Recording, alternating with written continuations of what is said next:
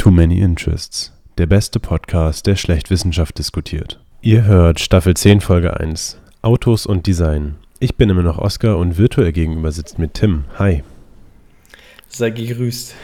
Hallo Tim. Also zuerst mal vorab, ähm, ich muss Grüße aussprechen. Und zwar wurde ich angesprochen, ich soll den guten Noah grüßen.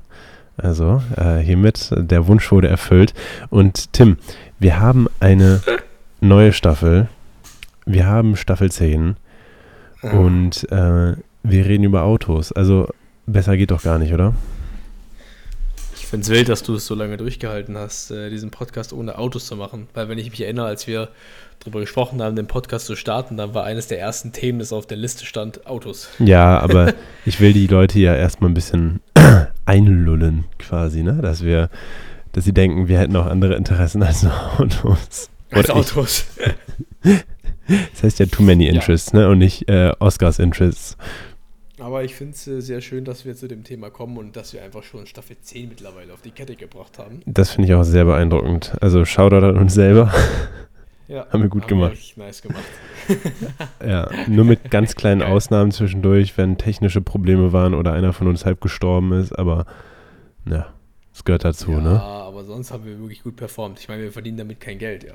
Das stimmt, das stimmt. Aber es ist ja auch interessant. Freizeitspaß. Ja.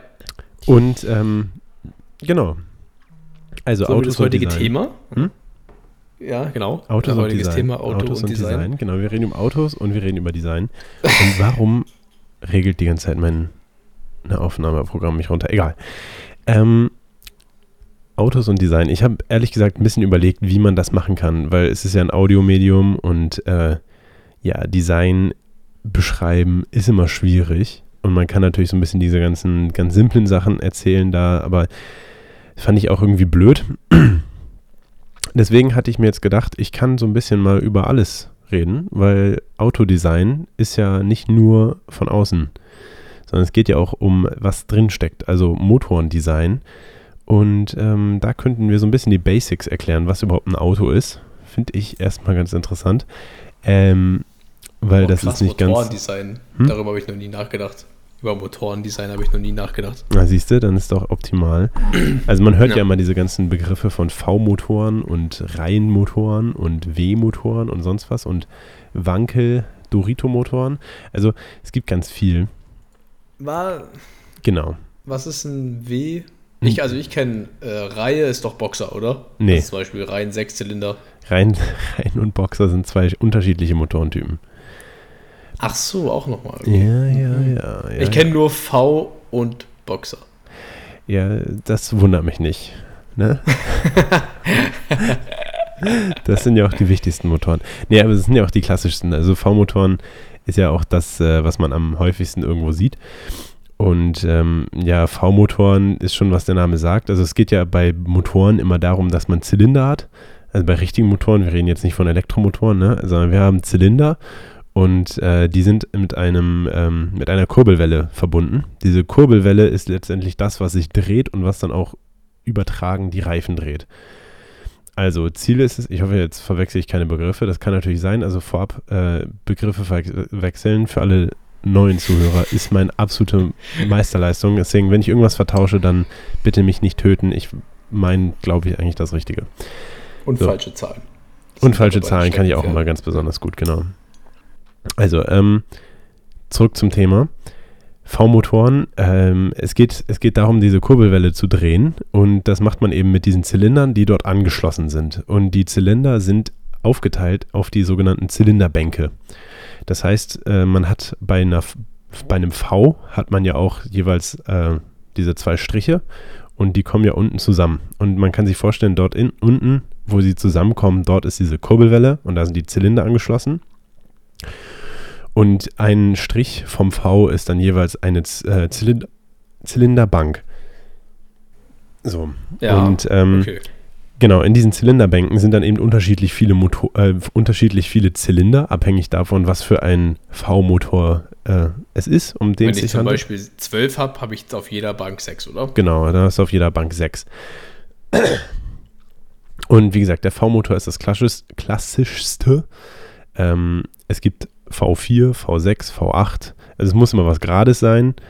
Ähm, ich wüsste jetzt nicht von irgendeinem V5 oder so. Würde mich auch sehr überraschen, weil das dann Kräfteungleichgewicht wäre und dann wäre der Motor ungleichmäßig und äh, ja, Ungleichmäßigkeit bei so viel Kraft ist nicht gut. Weil was passiert im Motor? Ähm, Im Motor wird der Sprit, den man reinspritzt, ja einfach nur kontrolliert gezündet. Also es sind tatsächlich Explosionen, die da drin vonstatten gehen. Ähm, ist wahrscheinlich den meisten auch so bewusst, aber denen, denen es nicht bewusst war, here you go. Ähm, und das Prinzip von einem Motor ist ja aber auch ein bisschen äh, komplexer, als man vielleicht denkt. Vielleicht denkt man aber auch, dass es komplex ist. Ich weiß es nicht. Ähm, es geht jedenfalls darum, der Motor funktioniert mit Sprit oder mit Diesel und Luft. Und äh, je nachdem, wie viel Luft man drin hat oder wie viel Sprit man drin hat, desto potenter ist das Gemisch, sagt man. Und potentere Gemische machen mehr Bums. Und mehr Bums bedeutet mehr Power. Ähm, was bedeutet das jetzt für uns und unseren Motor, den wir jetzt, den V4, den äh, wir uns jetzt hier erdacht haben? Wir wollen, dass der V4 viel Power hat. Also ganz, ganz schnell sich dieser, ähm, diese Kurbelwelle in der Mitte dreht. Ich hoffe, die ganze Zeit Kurbelwelle ist. Es kann sein, dass ich Kurbelwelle die ganze Zeit falsch benutze. Ähm, Wäre jetzt natürlich optimal. Egal. Dieses Ding da in der Mitte dreht sich. Und ähm, genau, dann, wir wollen eben, dass es ganz schnell sich dreht und das kriegen wir eben hin, indem wir ganz viel Power da drin haben. So. Und äh, das bedeutet entweder, wir machen die Zylinder und diesen Raum, in dem es explodiert, ganz groß, weil dann haben wir natürlich auch mehr Sprit, den wir reinspritzen können und äh, dann auch entsprechend viel Luft, die da drin ist. Oder wir erhöhen einfach die Menge an Luft, weil das ist eine andere Möglichkeit, um Power zu erhöhen. Man erhöht die Menge an Luft. Und äh, wieso rede ich jetzt die ganze Zeit über Luft und äh, potente Gemische? Ganz simpel der Grund. Und zwar ist das ein Herzstück der modernen Autos oder Automotoren. Und zwar die ähm, Kompression, die Luftkompression. Das geht über entweder die sogenannten Turbolader oder eben Kompressoren. Ähm, Kompressoren. Ah, deswegen steht da äh, Kompressor. Ah, Junge, nice. Genau. Jetzt gehen wir hier langsam Licht auf. Genau, also Kompress äh, Luftkompression ist nicht so neu. Turbolader sind allerdings relativ neu. Also so richtig in den in die Autoindustrie sind die erst in den 70ern, 80ern gekommen. 70ern sind die ins Formel 1 in, äh, eingeführt worden und dann in den 80ern auch so richtig in die normalen Autos. Das hat Aber, auch alles seine äh, Gründe. Frage, Hm? Ja, was, was kann jetzt der Turbolader? genau, dazu komme ich jetzt. Und Ach so, zwar okay, ähm, diese Luftkompression, der, der Sinn dahinter ist, man hat viel Luft außerhalb vom Motor und man möchte diese Luft halt Kompression, kom komprimiert im Motor drin haben, damit dieses Luft-Sprit-Gemisch im Motor potenter ist und es mehr Bums gibt, obwohl wir nicht mehr Sprit reintun. Ergibt, denke ich, Sinn. Das heißt, ähm, wenn man komprimierte Luft in den Motor bekommt, dann bekommt man mehr Power für weniger äh, Sprit und das bedeutet, der Motor ist effizienter. Ähm, das ist allerdings auch erst heutzutage so, weil um dahin zu kommen, musste man diese ganzen Turbolader und Kompressoren richtig krass weit entwickeln. Äh, Kompressoren gibt es tatsächlich auch schon seit den 30ern schon, also wirklich ganz, ganz früh hat es angefangen. Ähm, ich glaube, bei Mercedes und so hauptsächlich hatte ich jetzt äh, noch was zu im Kopf und ja, also ähm, hat schon früh angefangen, sage ich mal. Und die, äh, die, diese Art von Kompri äh, Komprimieren der Luft ähm, ist, ist, wie gesagt, ganz wichtig. Das, das Interessante daran ist, es ist nicht nur für Effizienz nutzbar, sondern eben auch für ähm, Sportwagen. Also wenn du mehr Power haben möchtest, logischerweise, dann kannst du einfach ein Turbo dran ballern und äh, ja, dann ist, macht dein Auto besser Bums. Ähm, da gibt es dann natürlich auch wieder limitierende Faktoren, zum Beispiel wie fest ist überhaupt der Motorblock, weil das Auto kann natürlich nicht unendlich viel Bums machen. Irgendwann macht dann wirklich der ganze Motor Bums und dann ist der Motor kaputt. Also ähm, da das ist dann immer so ein feinen Grad, äh, den die Ingenieure dort versuchen zu gehen, um möglichst viel Luft reinzubekommen und viel Sprit, aber auch gleichzeitig nicht zu viel, weil sonst halt der Motor explodiert. Also äh, ja. Aber, also was wäre jetzt zum Beispiel, also Frage, ist es überhaupt so, sage ich mal, dass ein, ich sage jetzt einfach mal, ich weiß nicht, ob es so ist, aber sagen wir mal, ist es so, dass je nach Motorendesign der Motor performant ist oder nicht? Ist ein V-Motor performanter als ein Reihenmotor? Das hat so viele Faktoren, das kann man ehrlich gesagt nicht so sagen. Also Das heißt, theoretisch, wenn ich einen wenn ich einen rein 8-Zylinder habe Mhm. und ich habe einen V4, Mhm. da, oder nee, anders. Nee, das ist ja dumm. Also, wenn ich einen V8 habe und ich habe einen rein 8, Mhm. dann ist es nicht automatisch so, dass der V8 äh, performanter ist als der Nee. rein 8, Nee, sondern nee. das ist halt dann einfach okay. Aber ich irgendwie finde ich, also ich weiß nicht, ob das nur bei mir so war, aber irgendwie habe ich das immer mit, habe ich V immer mit Performance assoziiert. Ja, V ist auch einfach beliebt. Also, obwohl tatsächlich nicht unbedingt die Effizienz oder die Performance äh, pro Zylinder quasi damit gemeint ist. Ähm, eine der hochperformantesten Motoren pro Zylinder sind tatsächlich immer die Porsche-Motoren gewesen, diese Reihen 6-Zylinder. Daher kennt man das auch, diesen ganzen Begriff Reihe 6 oder Reihenzylinder, äh, Reihenmotoren an sich. Ein Reihenmotor ist auch wieder das, was äh, der Name sagt. Es ist einfach eine Reihe an Motoren, die quasi unten an, diesen, an dieser Kurbelwelle fest sind und diese drehen. Ähm, ja, auch da, ich glaube, der, der Name ist relativ simpel als Programm zu erkennen. Aber genau, es gibt eben noch diese sogenannten Boxermotoren. Und dort sind die Zylinderbänke sich gegenüber und boxen sich. Also quasi die, ähm, die Zylinder sind aufeinander gezielt und boxen sich dann halt in der Mitte hin äh, zusammen. Beziehungsweise es sieht halt so aus, wenn man es aufschneiden würde. Und deswegen nennt sich das der Ganze dann Boxermotor.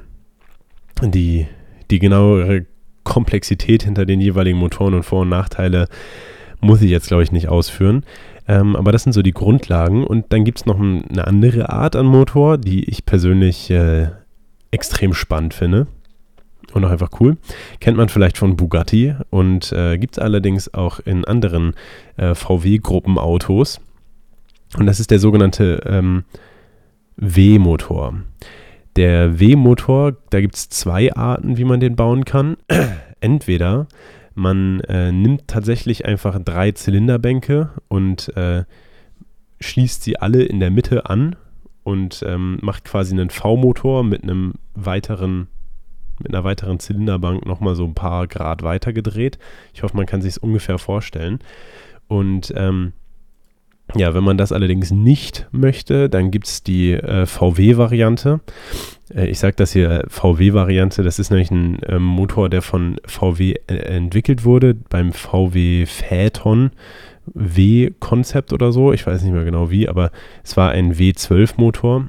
Und diese W-Motoren von VW sind einfach nur quasi zwei V-Motoren aneinander gebappt. So nebeneinander. Und äh, die machen dann wie so, ja, halt wie ein V. Also wenn man seine Finger zu einem V macht und dann die Daumen jeweils zusammen, dann hat man auch so zwei Vs und das sieht aus wie ein W so ein bisschen. Egal, das ist auf jeden Fall das ich sitze gerade an meinem Tisch und tue so meine Finger aneinander und klasse meine Daumen aus, aber das stimmt, es wird echt ein Weh draus. Genau, es ist so ein halbes Weh. Also dazwischen haben die tatsächlich noch, ich glaube, 15 Grad, also zwischen den jeweiligen Motoren. Das heißt, es ist auch wieder eine Frage, ob es so ein richtiges V ist oder nicht, weil die sich so halb überschneiden. Aber in die ganzen Spezifikationen und so wollen wir jetzt gar nicht reindiven, sage ich mal, das würde das Ganze sprengen.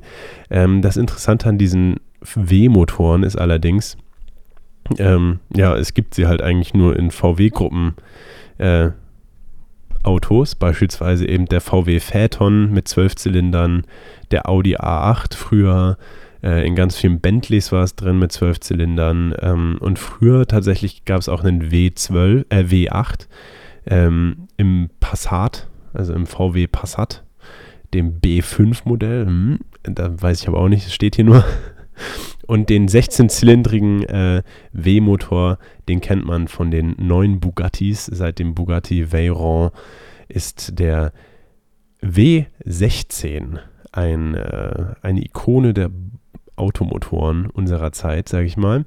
Ähm, das Ganze geht allerdings noch weiter. Und zwar hat Bugatti sich nicht einfach nur gedacht, ja, wir wollen schon 16 Zylinder in unseren Motor hauen, was die Komplexität, diese technische Komplexität auf ein ganz anderes Niveau erhebt, sondern äh, sie wollen natürlich auch noch ganz viel Luft da drin haben, um dann eben ganz, ganz viel PS, also Pferdestärke, ne, ich glaube, das sagt noch jedem was, äh, zu entwickeln. Und ähm, Bugatti hat sich dann halt gedacht, ja, also wir könnten jetzt halt irgendwie müssen wir die Luft komprimieren, so, wir müssen ganz viel Luft da reinballern, weil wir haben ja schon viele äh, Zylinder.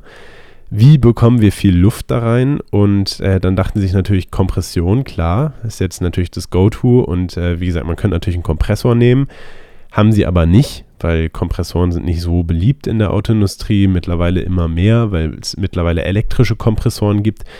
Hat im Endeffekt alles was damit zu tun, wie sie funktionieren. Ähm, in die genaueren Details will ich jetzt aber auch in dieser Folge nicht eingehen. Und ähm, Bugatti hat sich dann eben gedacht, komm, wir machen einen Turbolader dran. Und äh, es kennen vielleicht ganz viele Leute aus ihren eigenen Autos sogar, dass es Turbolader drin sind. Wenn man aus dem eigenen Bugatti. Aus dem eigenen Bugatti. Nee, aus äh, ganz alltäglichen Autos. Also ganz, ganz viele Autos heutzutage haben tatsächlich Turbolader drin, weil es halt wirklich also die Effizienz steigert.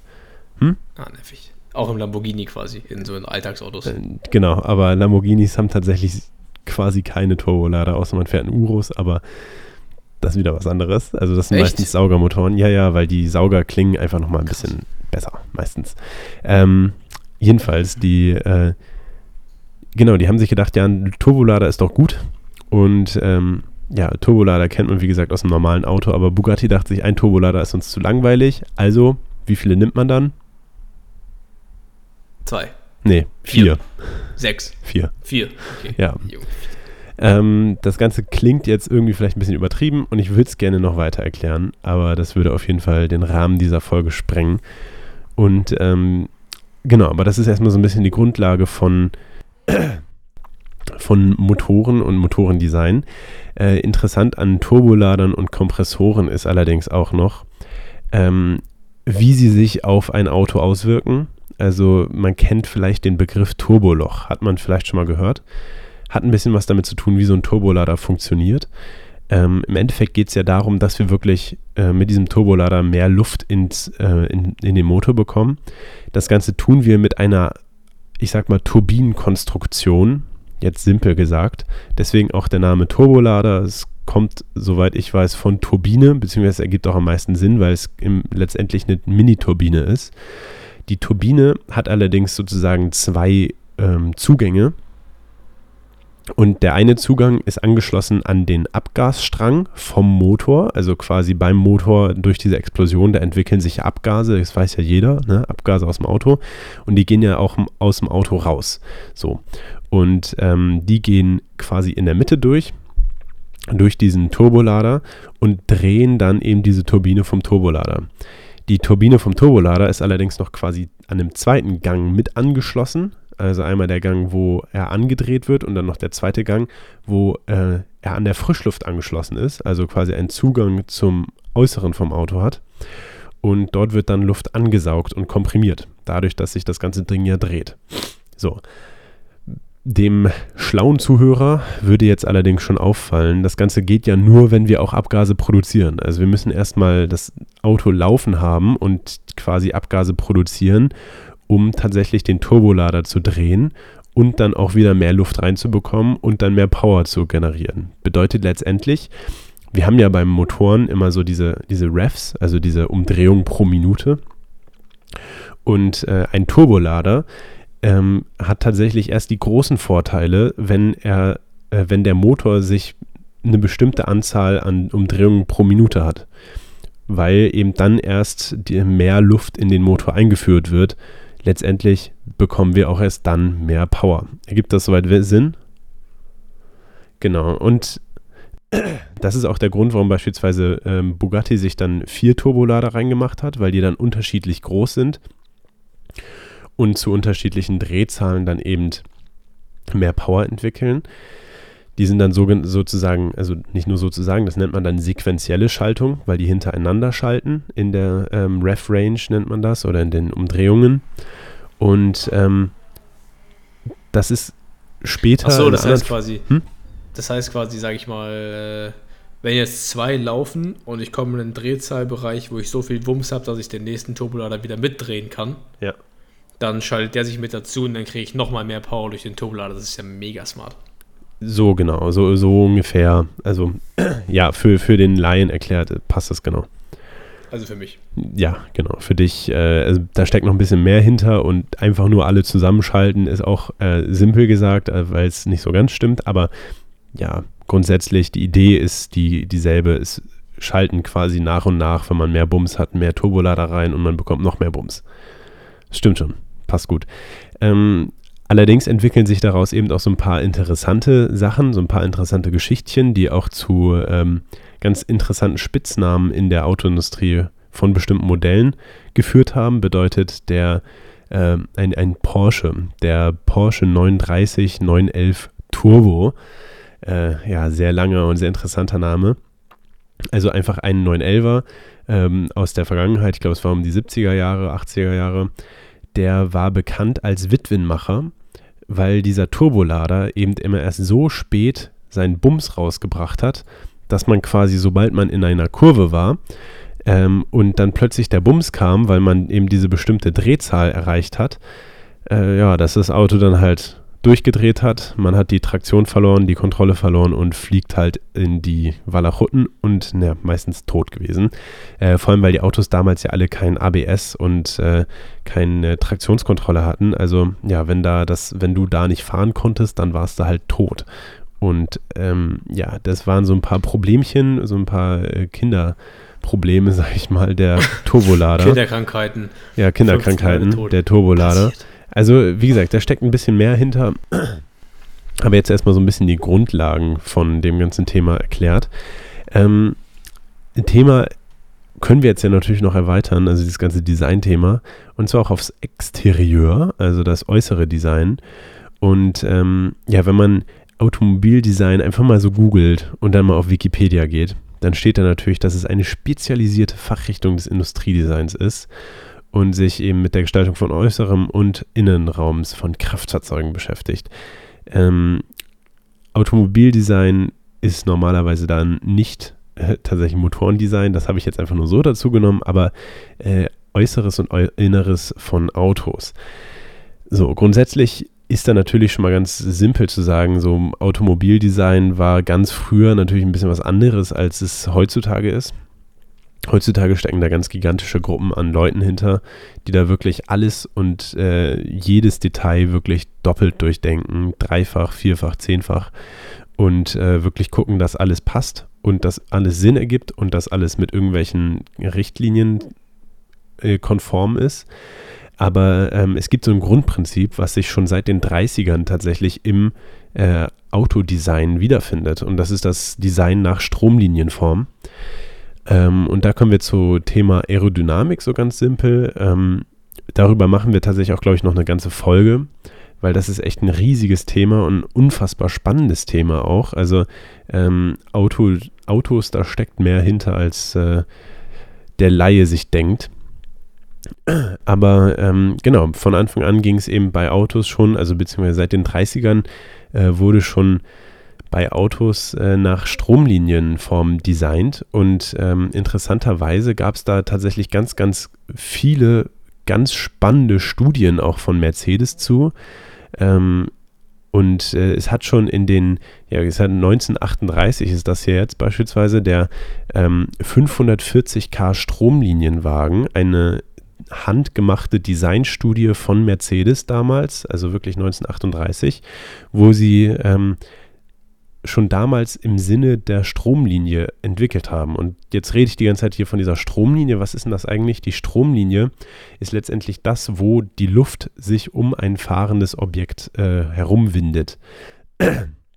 Wenn man sich jetzt vorstellen möchte, was das ist, ich glaube, jeder kennt diese Bilder aus irgendwelchen äh, Stromlinienkanals oder so Luftkanals, Windkanals, wo dann so Nebelstrahlen auf irgendein Objekt treffen und sich dann da außen rum bewegen. Und ähm, die Stromlinie ist dann quasi das, was äh, ist dann quasi, genau, diese Linie vom, von der Luft.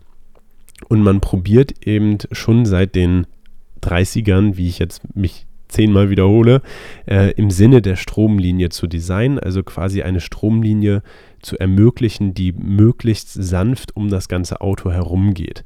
Sinn dahinter ist äh, letztendlich auch wieder Effizienz und ähm, nicht nur Effizienz des Motors, sondern auch eben im Sinne der äh, höheren Geschwindigkeit, weil ab einem gewissen Punkt die Luft, der Luftwiderstand ähm, sich, ich glaube, quadratisch erhöht.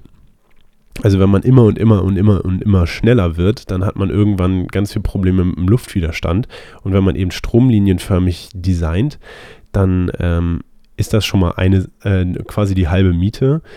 Wenn man dann allerdings auch noch im Sinne der Stromlinie das Ganze noch weiter designt und dafür sorgt, dass sie auch noch mit dem Auto vernünftig abschließt, dann erhöht das die Effizienz, weil es sonst zu ganz interessanten Verwirbelungen kommen, die tatsächlich das Auto dann eher nach hinten ziehen, obwohl man vorwärts fährt. Also Luft ist ein ganz wildes Thema und beschäftigt auch schon Designer seit den äh, 30ern. Alter.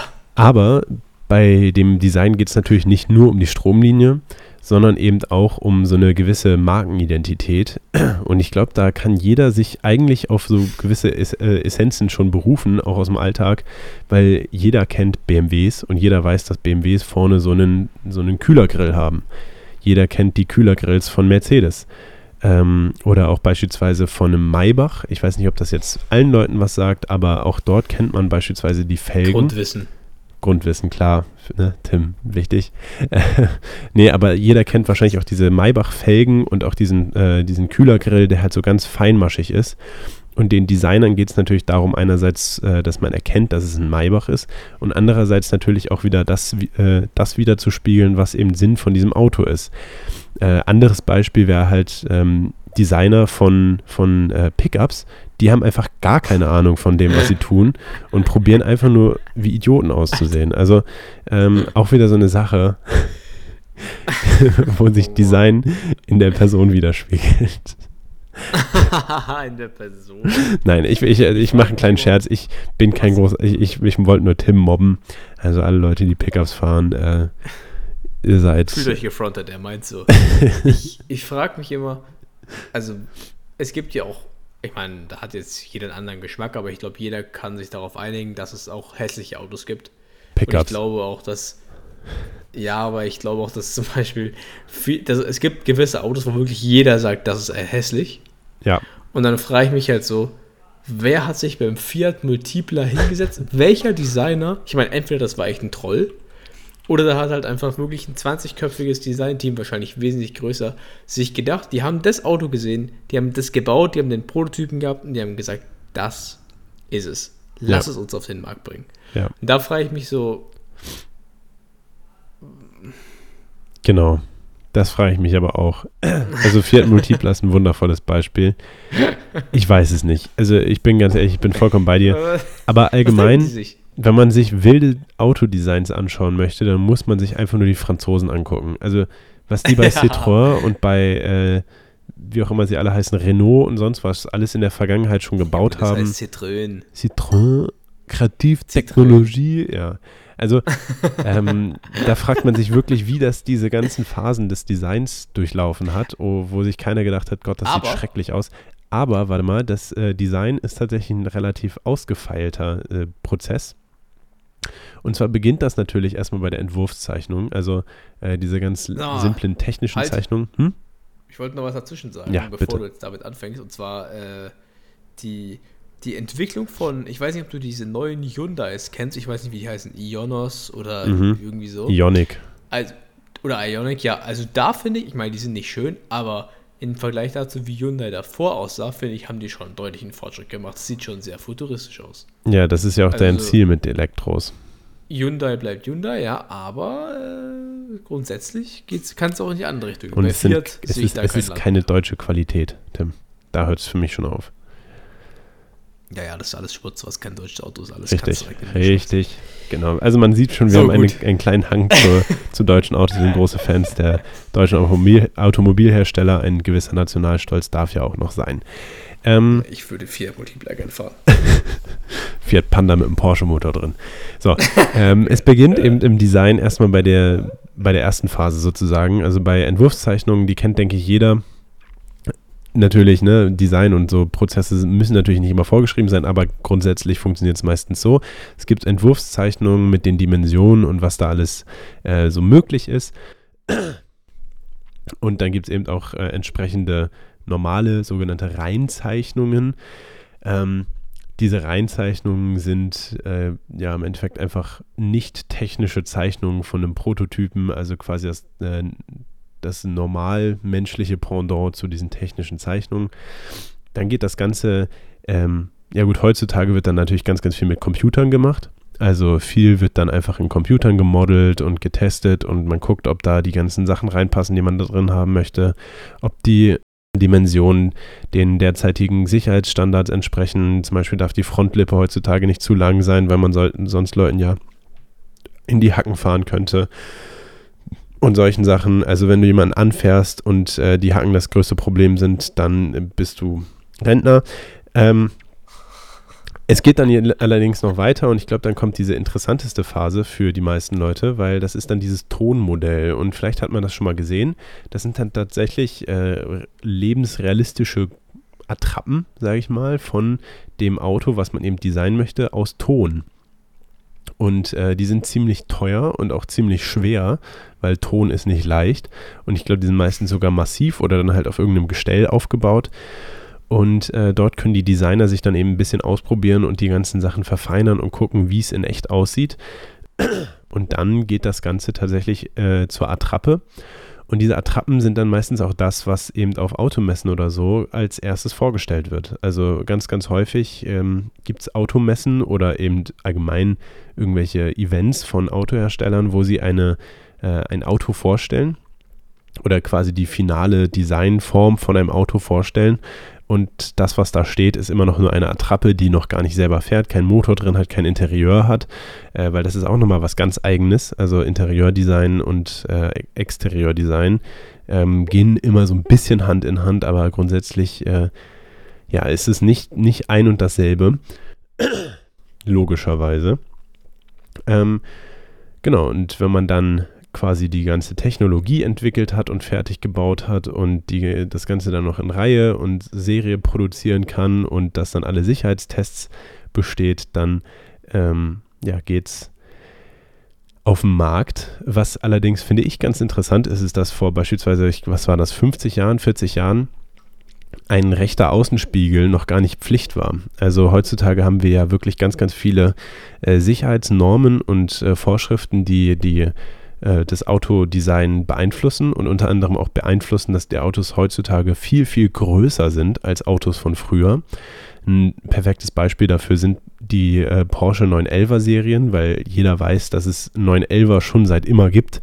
Und wenn man einen 911er von 1963 nimmt beispielsweise oder 1965 und den neben einen äh, 911er von 2020 stellt oder 2023, dann äh, wird der alte 911er aussehen wie ein Miniaturauto, wie so ein Playmobil-Auto neben diesem neuen 911er, was allerdings ganz viel auch damit zu tun hat, dass früher erstens sehr viel weniger Technologie möglich und auch nötig war und auch viel, viel weniger Sicherheitsstandards. Also beispielsweise heutzutage müssen die Autos überroll, äh, also überrollen sich überrollen können, quasi, ohne dass der äh, Insasse wirklich großartig verletzt wird. Ähm, die ganze Airbag-Technologie muss drin sein. Wir brauchen ABS, wir brauchen Traktionskontrolle. Also ähm, ganz, ganz viel Technologie und Sicherheitszeugs. Und wenn man sich auch beispielsweise mal äh, Türen von Autos anguckt, von vor ja, 40, 50 Jahren, das war Plastik verhältnismäßig. Und äh, vor noch mehr Jahren, also wirklich in den 30ern, 40ern, da wurden die Autos zum Teil, also die Autogestelle, auf dem das Ganze aufbaut, zum Teil noch aus Holz gebaut. Und äh, viel der Karosserien waren damals aus echtem Stahl. Ähm, und sonst war es halt nichts. Also es war quasi ein Motor, ein Holzgestell oder so oder Glasfasergestelle waren im Rennsport damals ganz, ganz attraktiv. Aber gut, damals ist jetzt vielleicht ein bisschen früh gegriffen, 50er, 60er, 70er war da Glasfaser ganz attraktiv. Und äh, da war dann nicht mehr drin. Heutzutage haben wir ganz andere Materialien, andere Verarbeitungstechnologien und eben auch viel, viel mehr Technologie an sich, weil wenn man sich auch ein Cockpit, also das, das Interieur anschaut, von so einem Oldtimer, da ist drin so Geschwindigkeitsanzeige und Drehzahlanzeige und äh, vielleicht noch eine, ähm, noch eine Anzeige, wie viel Sprit man noch hat, aber ja, damit hört es dann auch so ziemlich auf. Also vielleicht hat man noch ein Radio drin und wenn man wirklich einen guten Oldtimer hat und die Person, der die den gekauft hat, auch richtig reich war, dann äh, gab es da drin vielleicht sogar noch Air Conditioning, aber eine Kli äh, also Klimaanlage eher selten. Weißt du, by the way, Fun Fact, weil es gerade reinpasst, in dem ganz neuen Rolls-Royce äh, gibt es, ich weiß nicht, ob es bei den anderen Rolls, ob das Standard bei Rolls Royce ist, keine Ahnung, ich weiß nur, bei dem ganz neuen Mhm. äh, hast du keine Drehzahlanzeige, sondern du hast eine Max-Power-Anzeige. Ja. Und zwar, wie viel Power du noch zur Verfügung hast. Das finde ich mega weird. Ja, aber das ist halt Rolls-Royce, ne? Also denen geht es ja auch Warum nicht darum. nicht einfach ja, Rolls-Royce geht es ja nicht. Ja, Rolls-Royce geht es aber ja nicht darum, wie viel, wie, wie hoch der Motor dreht. Da geht es ja auch allgemein darum, dass man den Motor am besten gar nicht hört. Und die haben da ja, Ja, meistens stimmt. V12er drin, aber ähm, beziehungsweise hatten sie. Die wechseln ja jetzt auch langsam auf Elektro. Ähm, aber ja, ne? Ja, Ja. danke. Also, Mhm. ähm, Tim und ich sind beide keine großartigen Fans von Elektro. Das wollten wir noch mal gesagt haben. Dass, Ja, weil es äh, einfach keinen Sinn macht, weil es einfach schlecht umgesetzt ist. wir müssen uns jetzt Ah, nicht in einem auch, Podcast ja. darüber aufregen, auch wenn ich es gerne tun würde. Aber ähm, erstmal ganz davon abgesehen, was glaubst du denn, ist die höchste Geschwindigkeit, die man auf, die jemand auf einer deutschen Autobahn gefahren ist? Und wann? Ich würde sagen, äh, also ich habe schon Videos gesehen mit 417, 420 oder so im Bugatti. Ja, Äh, dieses Video heißt äh, 417 km/h on German Autobahn. also ich würde sagen, so zwischen 4, also ja, ich weiß nicht, ob man über 420, 430 oder so kommt, aber sowas in den Dreh würde ich sagen. Vielleicht mit so einem Königseck, die sind schon verdammt schnell. ja. Aber ich glaube, vier, über 450 kann ich mir nicht vorstellen, dass jemand geschafft hat. Also, ich habe gelesen, dass tatsächlich ein Königseck angeblich 447 geschafft hat auf deutschen, auf einer deutschen Autobahn, aber oh, ich, ich war gar nicht schlecht. ich habe keinen Beweis dazu gefunden. Davor war allerdings der ähm, Rekord 432,7 km/h von Rudolf What? Caracciola. Und du darfst jetzt mal raten, in welchem Jahr. Herr Rudolf! Rudolf. Boah, hm, okay, also äh, normal würde ich sagen, irgendwie in den letzten zehn Jahren. Aha. Aber weil du mich jetzt so blöd fragst, wahrscheinlich schon länger her. Ich sag, äh, obwohl so lang kann es nicht her sein. Ich sag, ich sag 2003. 2003. Also Rudolf Caracciola. Ähm, 80 google ich mal kurz. Rudolf Cara hier, Der so Caracciola. alt an. Der ist gestorben äh, 1959. Ja, Bro. Also, ich glaube, das Also wird. German Autobahn. Genau. Nee, ist er nicht darauf gestorben, sondern ähm, er ist am 28. Januar 1938 auf der deutschen Autobahn zwischen Main und äh, Frankfurt am Main und Darmstadt auf 432,7 km/h beschleunigt. What the fuck? In einem Mercedes-Benz, Mit dem Fiat Panda. nee, in einem Mercedes-Benz W125. Das war ein Auto von Mercedes und das war hops. unterstützt von dem damaligen Regime. Also es gibt tatsächlich noch Videos auf YouTube davon, auch äh, von Mercedes-Benz offiziell. Kann man sich mal anschauen. Ist irgendwie echt beeindruckend, sich vorzustellen, dass das mittlerweile das ja, fast äh, 80 Jahre her ist. Und ähm, ja, da sind noch ganz, ganz viele von den hübschen Friedenskreuzchen, ne? Nicht ganz Friedenskreuzchen, die waren im Buddhismus, die Friedenskreuzchen. Ja, okay, aber man muss sich vorstellen, also ich habe hier gerade mal gegoogelt, das ist ja schon ein ganz, ganz wilder Mercedes, nicht vergleichbar mit Nee, Bugatti. nee, nee, das ist Von kein der echt. Form, das ist ja schon so ein richtig, sage ich mal, der war dafür ausgelegt. Ja, der er war so absolut dafür gebaut. Also, Alter, 432,7 km/h. Holy Ja. shit. Und äh, was daran viel interessanter ist, dass es tatsächlich einen CW-Wert von 0,175 hat. CW-Wert ist eben äh, so ein bisschen das, was ich vorhin die ganze Zeit von äh, Stromlinienformen geredet habe, nur nochmal mathematisiert und äh, beschreibt sozusagen den Luftwiderstand von einem Auto. Und äh, ja, ein CW-Wert von 0,175 ist für Autos heutzutage sehr, sehr hoch erstrebenswert. Also das ist vor allem für Elektroautos und so so ein ganz, ganz hohes Ding. CW-Werte werden immer wichtiger. Also, ähm, und das schon 1938. Das ist nochmal so ein bisschen der Beweis von, was für äh, interessante Sachen die sich damals schon ausgedacht haben. Und der Motor, der da drin gesteckt hat, war ein 5,6 Liter V12. 5,6 Liter, das beschreibt jetzt einfach nur die Größe der ähm, Zylinderköpfe, also beziehungsweise nicht der Zylinderköpfe, sondern der, äh, der Hubräume über diesen Zylinderköpfen insgesamt. Also alle äh, Zylinder sind ja in solchen kleinen Hubräumen, nennt man das, also so, so in ihren Zylinderbänken drin und dieser Raum, in dem die explodieren, das nennt sich der Hubraum. Und äh, wenn man alle zwölf Zylinder zusammenzählt, dann haben sie ein Gesamtvolumen von 5,6 Litern. Ja, und das ist recht viel. Genau. Krass. Genau, und der Motor wurde auch so beispielsweise nicht von, von, einem, äh, von Luft gekühlt, wie das heutzutage häufig der Fall ist. Gut, Wasserkühlung gibt es auch, aber äh, Lirum Larum. Äh, sondern es war einfach ein Auto, wo so wenig Luft nur reinkam, weil das so stromlinienförmig war, dass die neben den Motor ähm, 500 Liter Eis und Wasser in so Kästen gefüllt haben, um den Motor eben zu kühlen bei, diesem, Krass. bei dieser Rekordfahrt, genau. Also, ähm, sehr interessant. Ja. Und ich hätte gerne noch mehr über ja, Design Ja, gesprochen, sprich. aber Design zu besprechen ist immer schwierig, deswegen ein bisschen mehr technisches Design und äh, ja, ein bisschen auch über, wie sich das Ganze entwickelt hat, was so der Sinn dahinter ist und ähm, genau.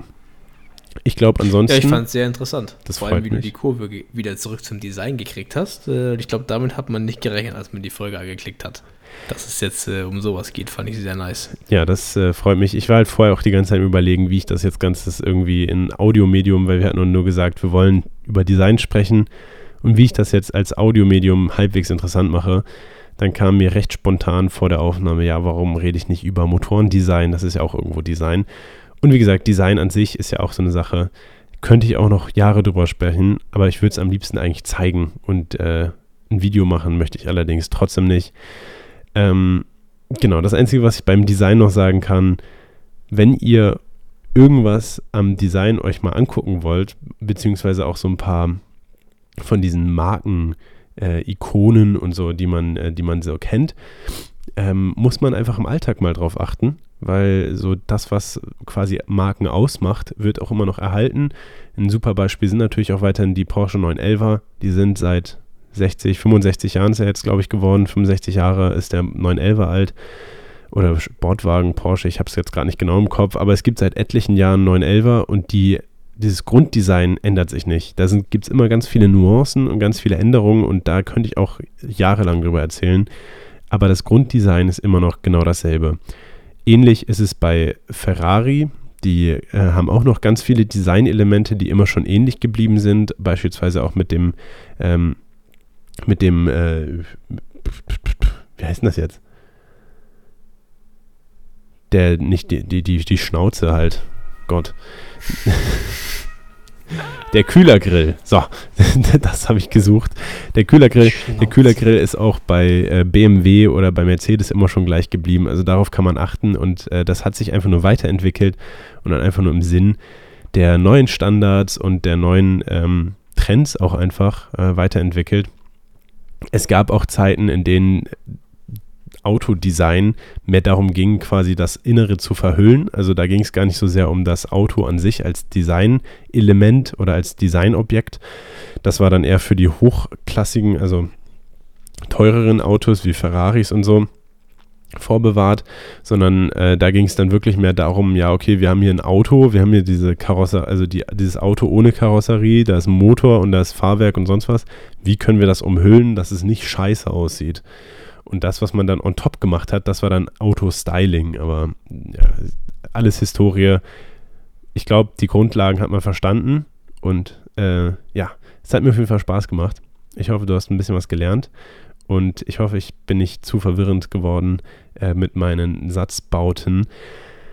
Und äh, von meiner Seite auf jeden Fall für diese Folge schon mal guten Morgen, guten Mittag, guten Abend, guten Appetit und ciao, ciao. Ja, ich habe da nichts mehr hinzuzufügen. Äh, vielen Dank für die gute Vorbereitung und äh, war für mich sehr interessant zuzuhören. Ähm, ja, und damit auch von mir vielen Dank fürs Zuhören. Bis zur nächsten Folge. Ciao, ciao.